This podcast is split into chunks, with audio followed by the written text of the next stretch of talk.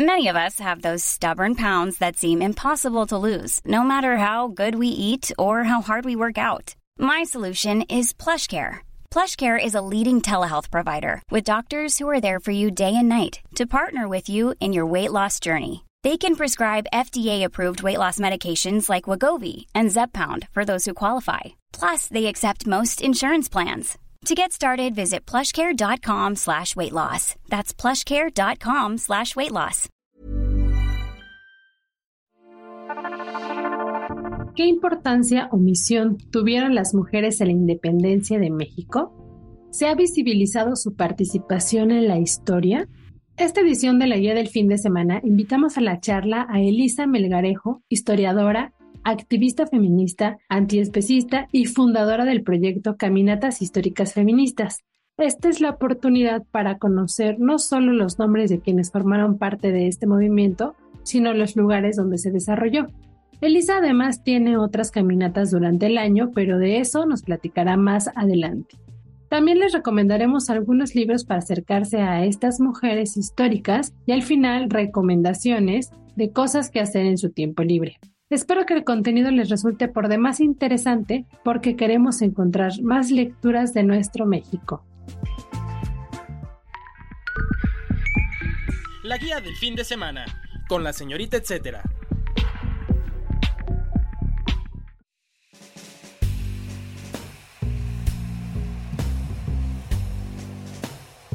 Damos la bienvenida a Elisa Melgarejo, historiadora, activista feminista, antiespecista y fundadora del proyecto Caminatas Históricas Feministas.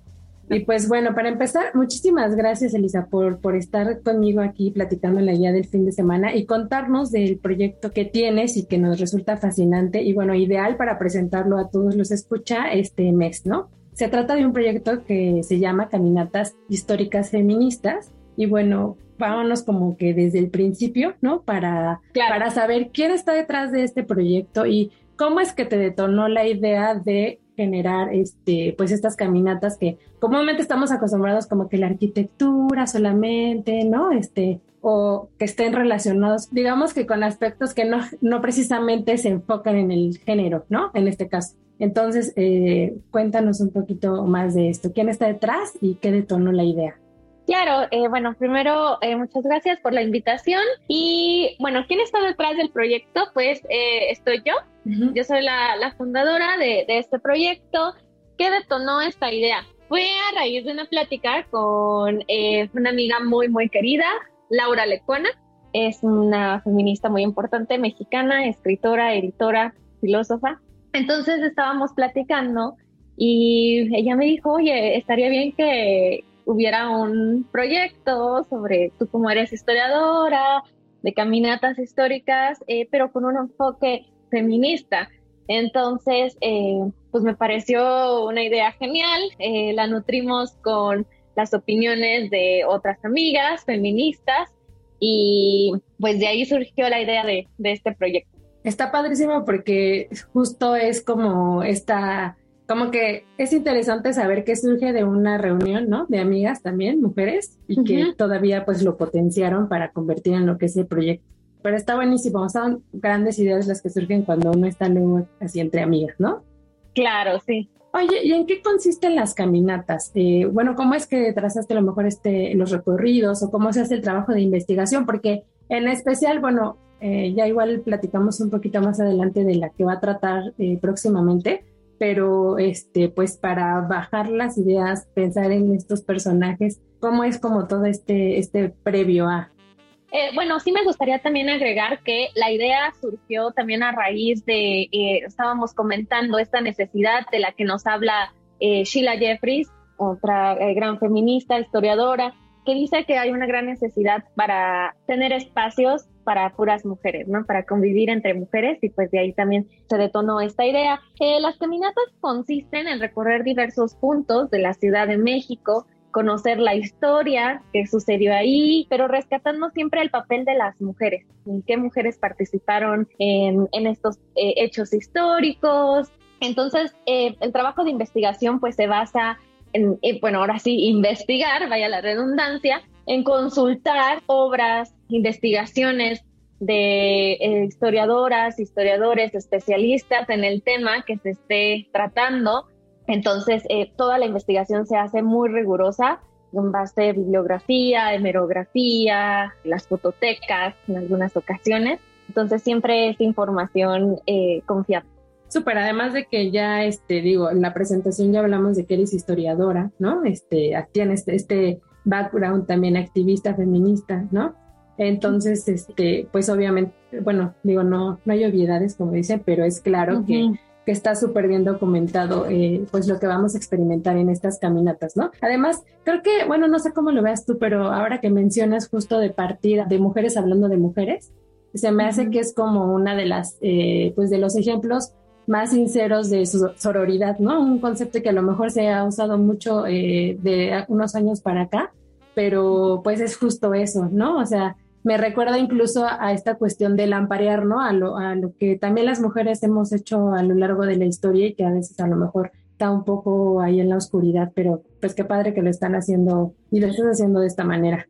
Oye, ¿y cuántas personas necesitan para armar una caminata o cómo es esta logística de cuánto dura o si solamente es para mujeres o también está abierto a todos? ¿Cómo lo planteaste y cómo se está ejecutando?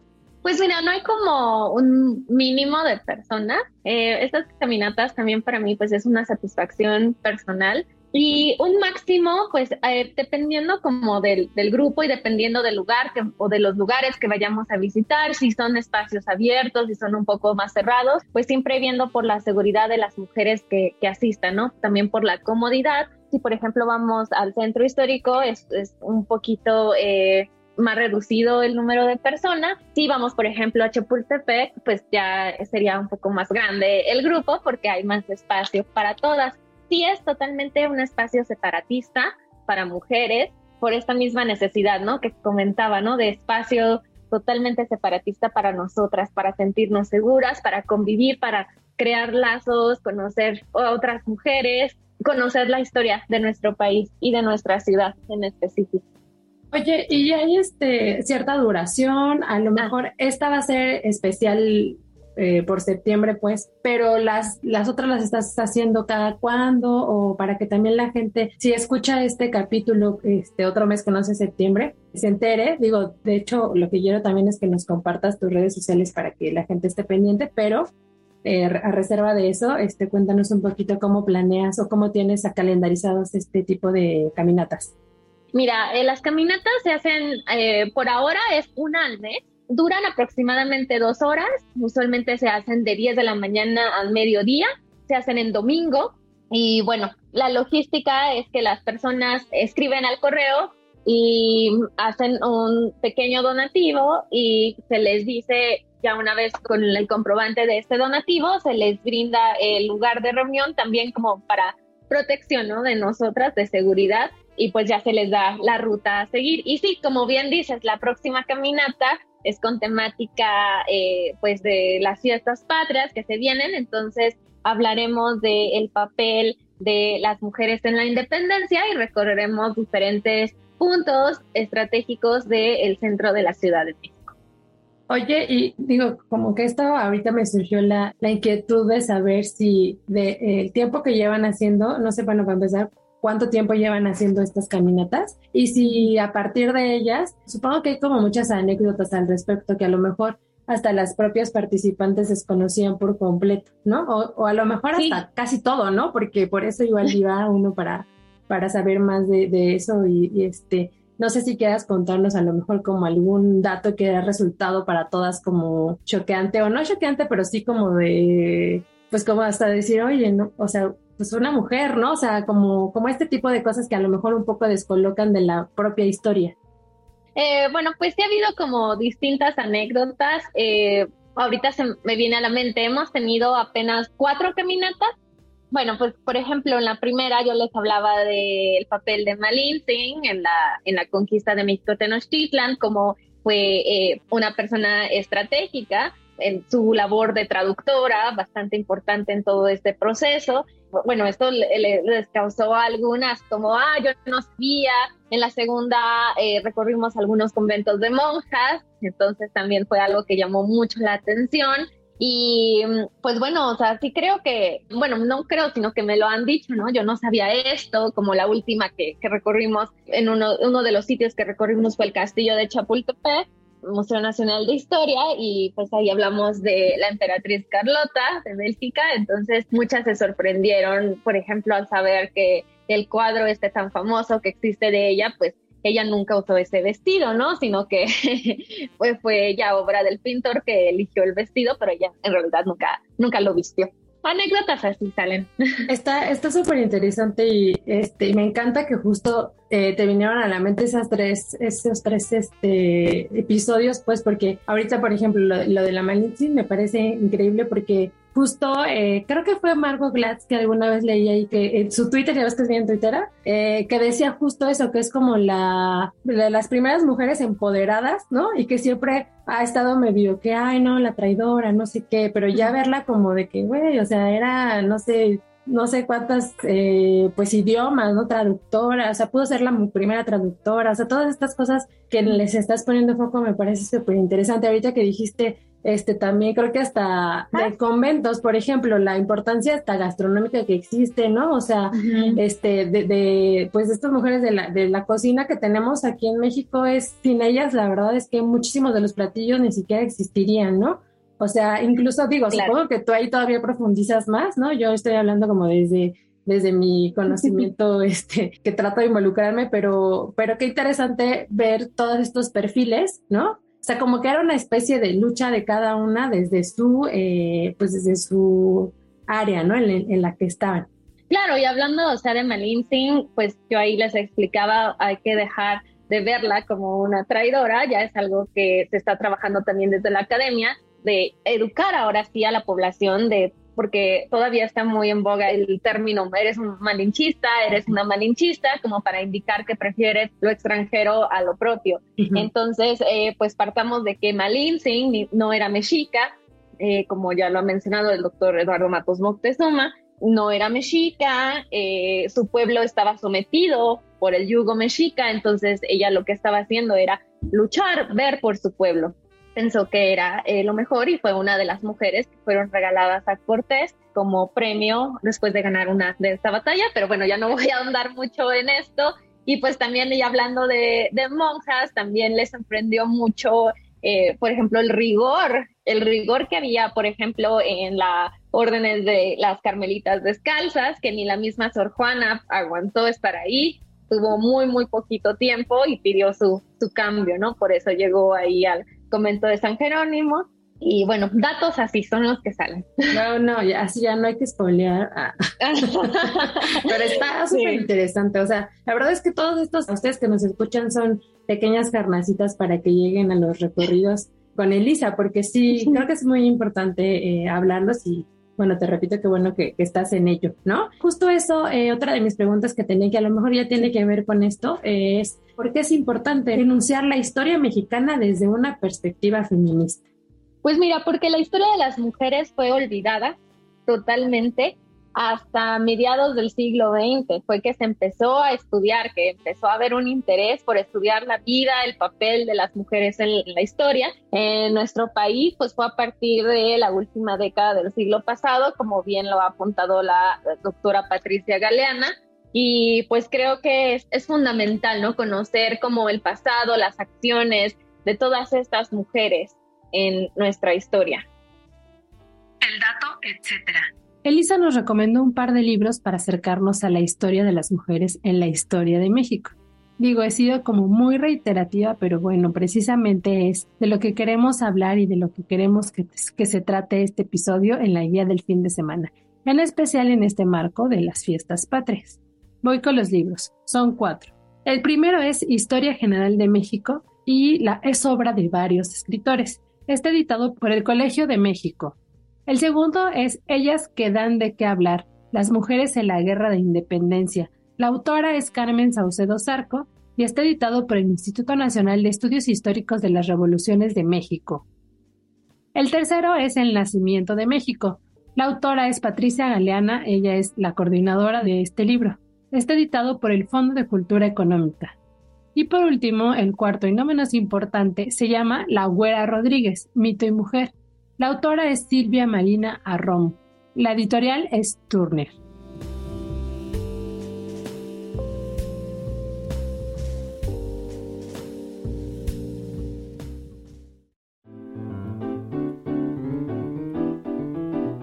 Continuamos la charla con Elisa Melgarejo del proyecto Caminatas Históricas Feministas. Y precisamente, bueno, ya casi para terminar con, con la charla, ¿nos podrías platicar de, digo, tal vez son muy pocas, me vi muy mocha, pero de cuatro mujeres clave en la independencia de México y, por qué son clave. Y ya ahorita que acabes de contestarme esto para no interrumpirte tanto más, pues ya vamos para que nos cuentes también eh, de qué va a tratar el siguiente recorrido, que bueno, ya ahorita con esto ya está siendo muy claro, pero eh, pues para que los, se apunten, nos apuntemos y estemos presentes ahí en el recorrido. Entonces, primero, estas cuatro mujeres clave de la independencia de México. Claro que sí, mira, pues primero me gustaría conceptualizar muy, muy brevemente. Eh, en el periodo en el que estamos, eh, pues las mujeres no tenían participación en la vida pública, se limitaban al ámbito privado. Sabemos pues que Miguel Hidalgo, bueno, habrá quien no lo sepa, que el cura Miguel Hidalgo fue quien eh, pues dio inicio a este movimiento independentista en la madrugada del 16 de septiembre de 1810.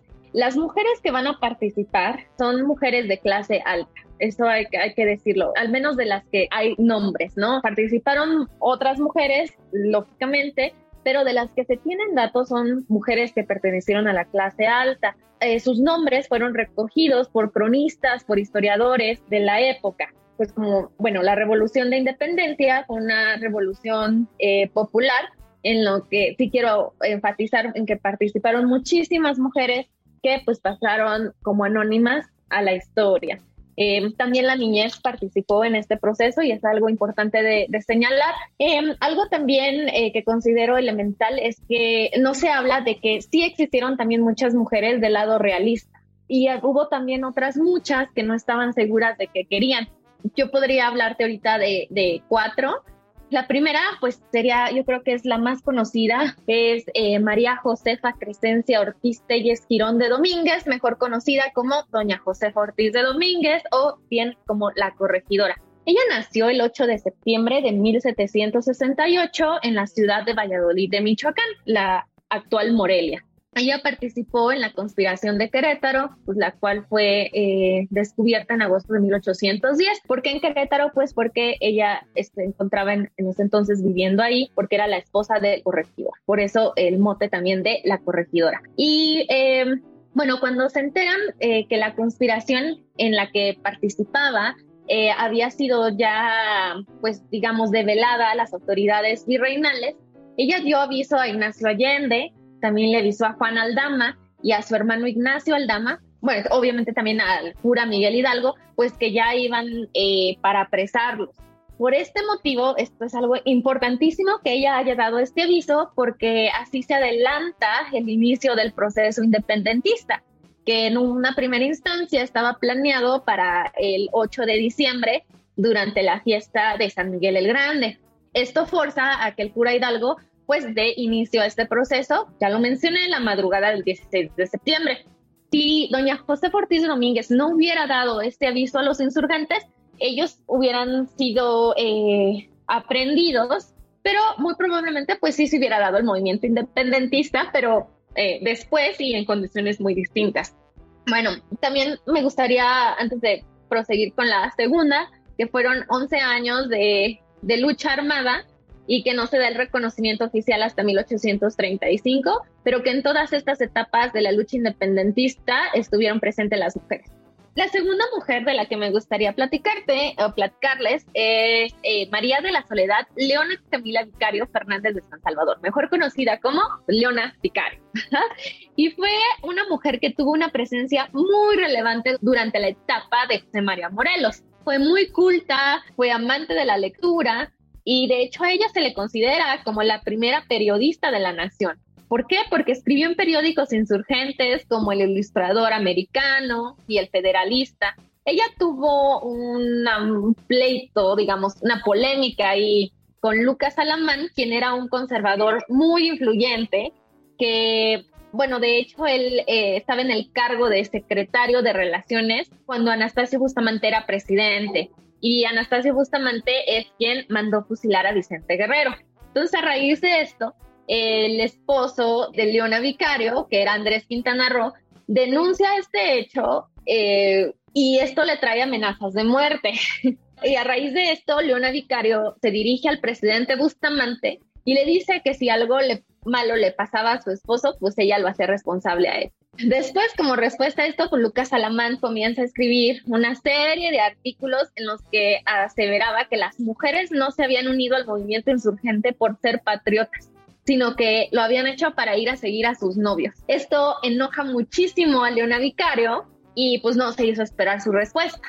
Eh, redacta también un conjunto de artículos en donde le deja en claro que se equivocaba, porque las mujeres eran capaces de ser patriotas y que de hecho su lucha era mucho más desinteresada que la de los hombres, porque ellas no buscaban aspirar al poder, ella también, algo muy importante, es que eh, formó parte de una sociedad secreta que se llamó los Guadalupes. Eh, ellos se encargaban de suministrar pues, recursos y armas para las fuerzas insurgentes y también les daban información de los planes del ejército realista.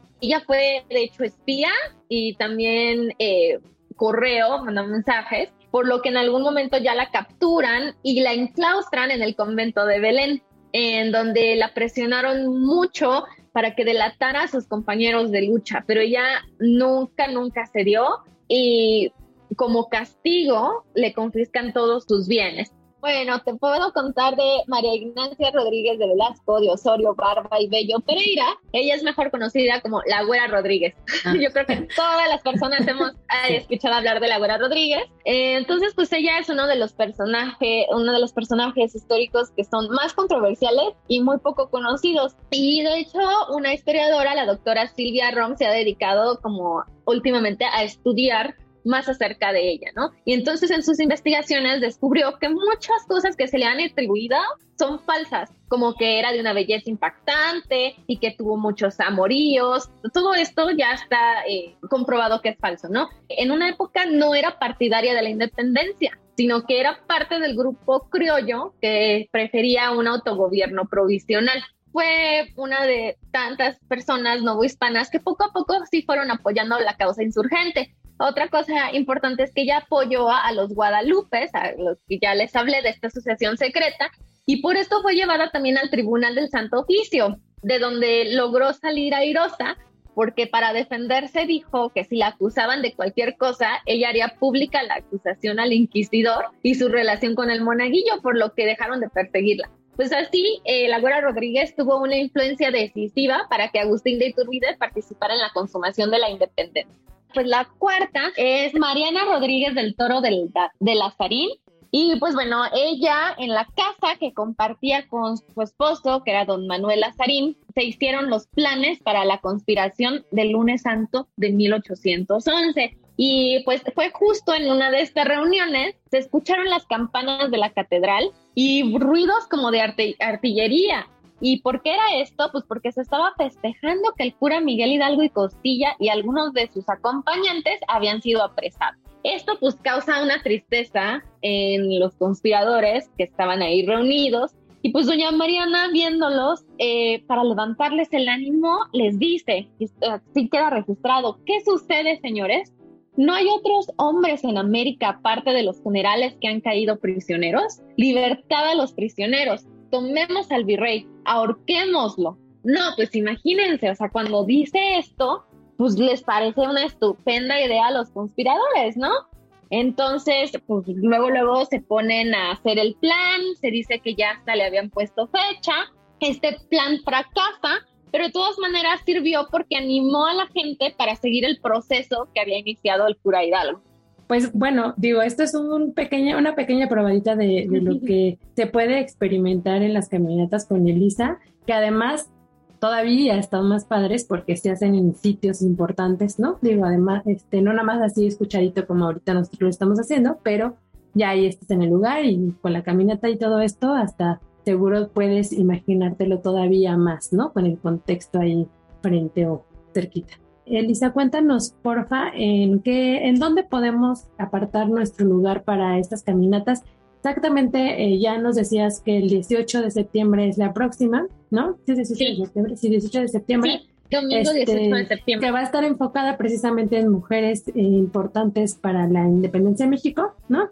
Y eh, pues ahí hay un correo, ya nos mencionabas hace ratito, igual compártenos el correo y pues lo que hay que saber para apuntarse.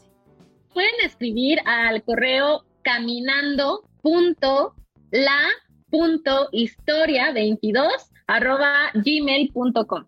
Este es el correo de, del proyecto. También eh, quiero aprovechar la oportunidad pues para invitar a todas eh, las mujeres escuchas eh, que les interese el tema del feminismo, a seguirnos en nuestras redes. De, yo soy parte de WDI México, que es la Declaración Internacional de las Mujeres. Nosotras promovemos la eh, Declaración sobre los Derechos de las Mujeres basados en el sexo.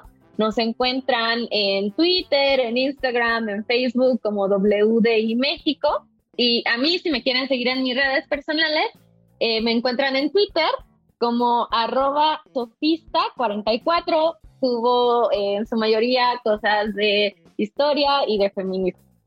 Buenísimo. Oye, ¿y de las caminatas hay alguna, algún perfil de redes sociales que podamos seguir? Ahora nada más hay Instagram y nos encuentran como Caminatas Históricas Feministas. Buenísimo, pues muchas gracias por platicar con nosotros aquí en la guía del fin de semana y ojalá y se repita una charla así en este, pues, en unos mesecillos más, pero estaremos pendientes de, de las actividades que vas a estar, pues, generando después de, de, pues, este contexto de independencia para que también, este, pues, podamos darle difusión. Claro que sí. Muchísimas gracias de nuevo por la invitación. Gracias a ti. El dato, etcétera.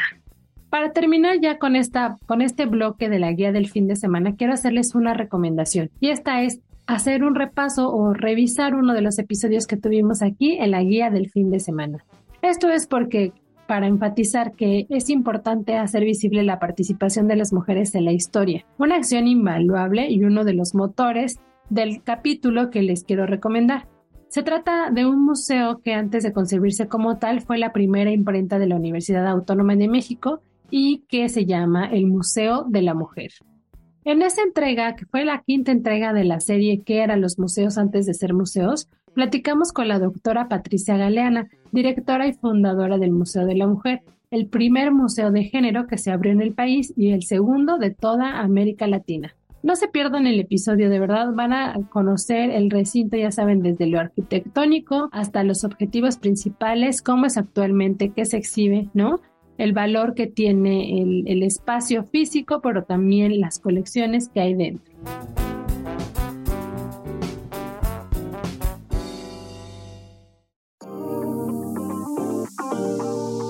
La guía en segundos. A continuación les comparto tres de los eventos que seleccionamos para promover en la guía web del Sol de México y en su versión impresa dominical. Concierto Transfrontera en las Islas. Las islas de Ciudad Universitaria volverán a llenarse de música y eventos masivos el próximo fin de semana con el concierto Transfrontera. Son muchas las causas. Por un lado es el 70 aniversario del inicio de la construcción de CEU y por el otro los 15 años de la inscripción del campus central en la lista Patrimonio Mundial de la UNESCO. Además, es la bienvenida a la comunidad estudiantil y público en general. Dentro de la música que podrán escuchar destaca el acordeonista Jair Alcalá, el arpista Celso Duarte, la banda Klesmerson, la bajista Karina López, Leica Mochan, Gustavo Nandayapa y Gabriel Queso Bronfman. De acuerdo con los organizadores, estos proyectos representan un paso libre y fluido entre el jazz, el rock, la música experimental y la música tradicional. Además, pues le dan mucho sentido al nombre del concierto que es Transfrontera. ¿Cuándo y dónde? Este concierto sucederá el 10 de septiembre de las 12 y media a las 14.30 horas en el campus central ubicado en Avenida Universidad 3000. Esto es en la famosa zona llamada Las Islas. Check Your Body en Lago Algo.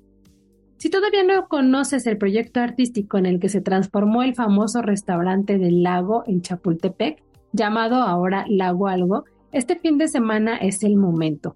Hace unos días inauguraron la exposición Shake Your Body, en la que participan artistas de distintas partes del mundo con piezas que precisamente nos hacen mover el cuerpo, pero también emociones y reflexiones. Hay obras en las que podrás dejar tus miedos, reflejarte o incluso ponerte en la playera de otro.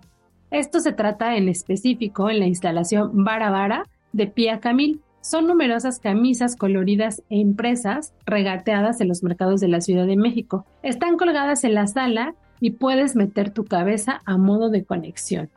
Además, este proyecto cuenta con un espacio importante respecto a gastronomía se refiere.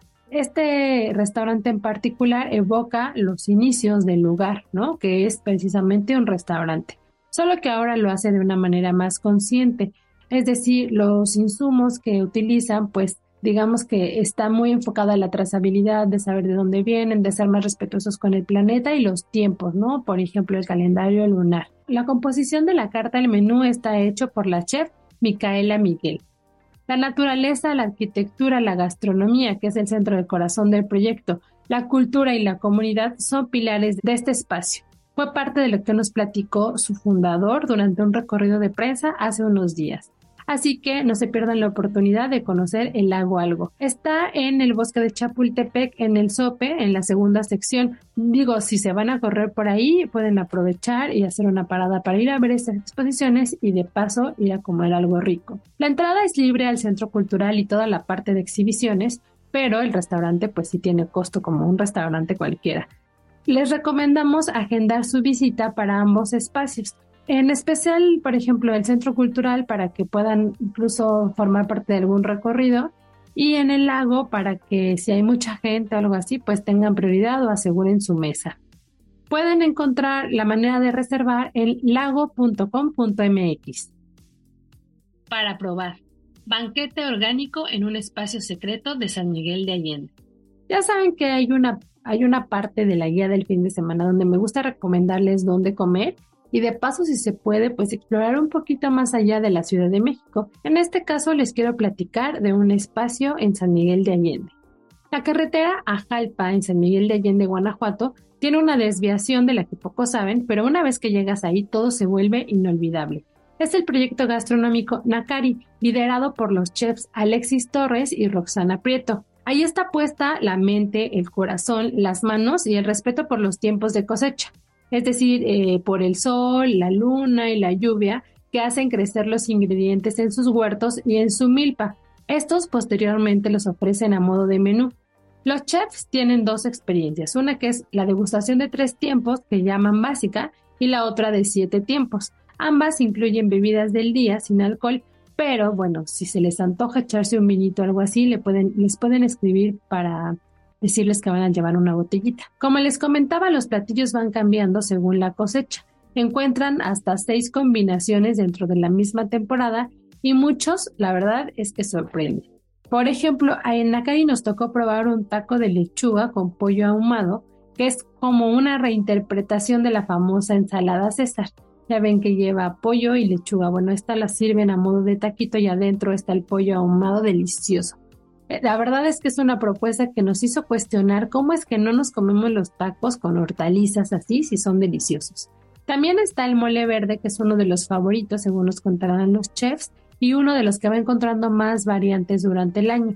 Este que nos tocó probar a nosotros lleva un muslo terminado en leña de mezquite, que además tiene aceite de puro negro y tortillas de maíz orgánico nixtamalizado. La verdad es una experiencia ahora sí que como dicen 360, porque el espacio pues es muy amplio, puedes apreciar el paisaje que tiene San Miguel de Allende desde una perspectiva totalmente distinta a la que estamos acostumbrados, que es esta catedral, ¿no? Por ejemplo. Además, eh, se siente como un poco un secreto porque justo esto, entras a esta desviación y está el campo y está un salón con materiales orgánicos, que es una madera donde entra la luz del sol y al fondo se ve la cocina abierta de los chefs donde digo, puedes ver cómo están emplatando los platillos, cómo están cocinando. Todo el año están pendientes de las reservas. Eh, es necesario que para visitarlos les escribas por lo menos con dos días de anticipación. Esto para asegurarse de los insumos que tienen y bueno, para que tu experiencia sea, la verdad, que muy exclusiva. Si quieren seguir la conversación en redes con ellos o quieren agendar, les recomiendo buscarlos en Instagram o en Facebook como Nakari SMA, que es San Miguel de Allende. Nakari es con doble A, Nakari con Y, SMA. De todas maneras, la reseña de este espacio en particular la pueden encontrar en el sitio aderezo.mx.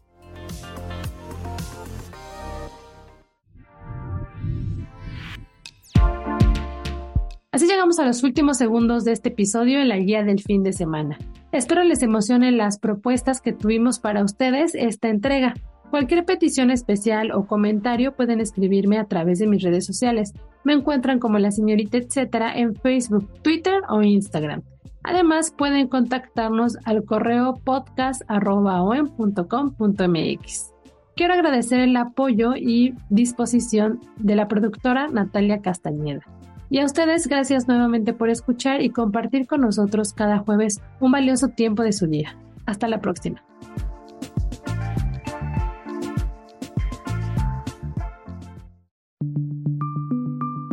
Esta es una producción de la Organización Editorial Mexicana.